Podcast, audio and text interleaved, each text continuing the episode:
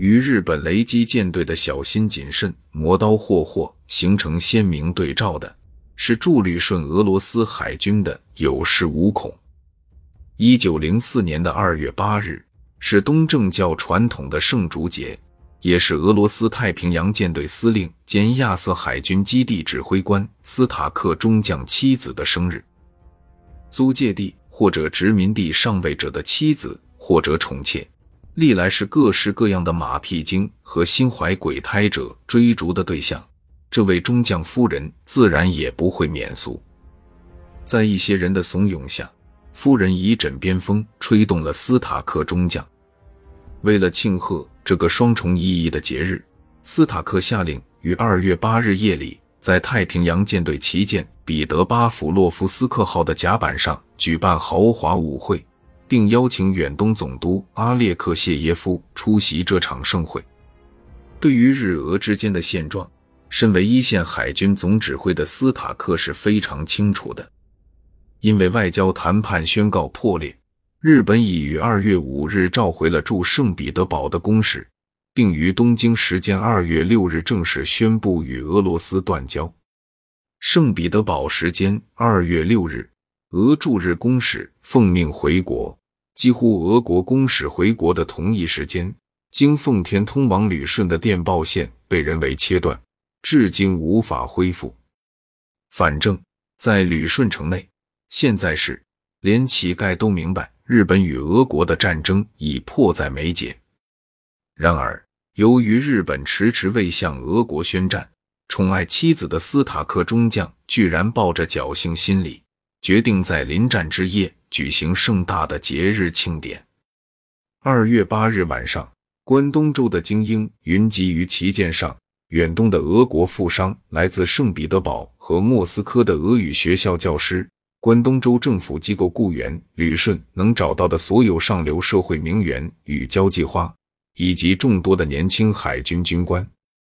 这场狂欢的真正发起人斯塔克中将夫人，更是把这场舞会看作给自己的几个干女儿撮合姻缘的好机会，要求丈夫从军舰上召集年轻的基层军官参加舞会。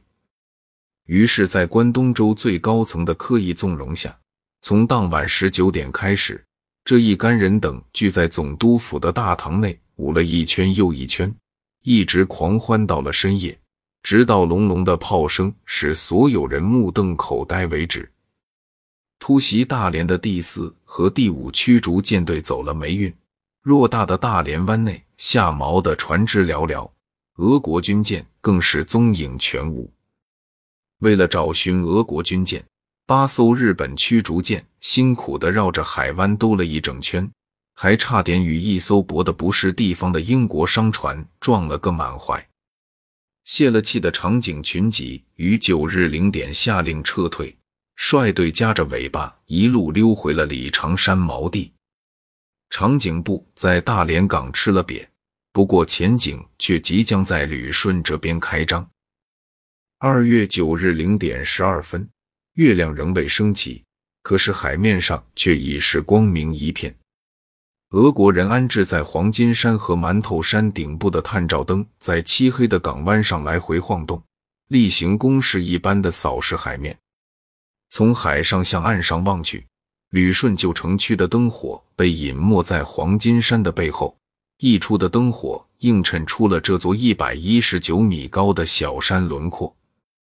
透过西面的老虎尾半岛，旅顺的新城区正放射出耀眼的光芒。